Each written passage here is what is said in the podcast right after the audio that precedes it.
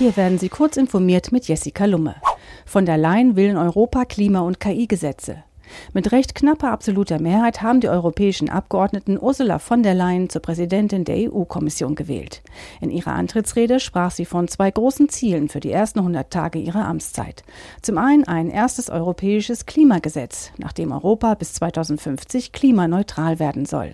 Zum anderen eine Gesetzesinitiative für einen koordinierten Ansatz zu den menschlichen und ethischen Auswirkungen der künstlichen Intelligenz. Auf von der Leyens Rede folgten gemischte Reaktionen der Politik. DuckDuckGo will mit Apples Hilfe zum Google Maps Konkurrenten werden. DuckDuckGo ist eine privatsphärefreundliche Suchmaschine, die mit ihrem Kartendienst offenbar versucht, mit Google Maps zu konkurrieren. Bereits seit Januar bindet das Unternehmen Apple Maps in Suchanfragen nach Adressen ein. Die Einbindung wurde nun weiter ausgebaut. DuckDuckGo Maps ist jetzt weniger versteckt, lässt sich den Lichtverhältnissen anpassen und kann seine Suche verfeinern.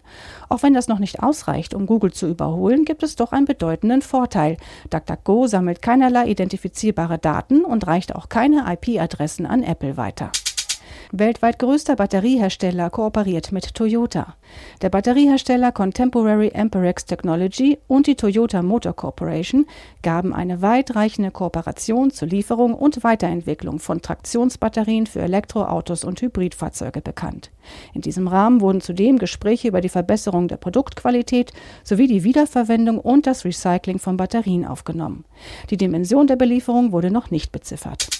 Apple und Google wollen mehr Diversität durch Emojis. Passend zum World Emoji Day haben Apple und Google ihre neuen Emojis gezeigt, die es bald auf den Endgeräten der Nutzer geben wird.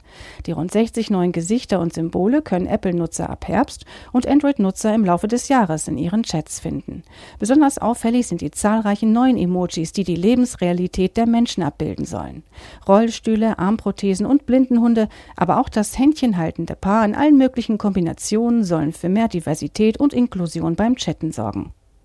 Diese und weitere aktuelle Nachrichten finden Sie ausführlich auf heise.de.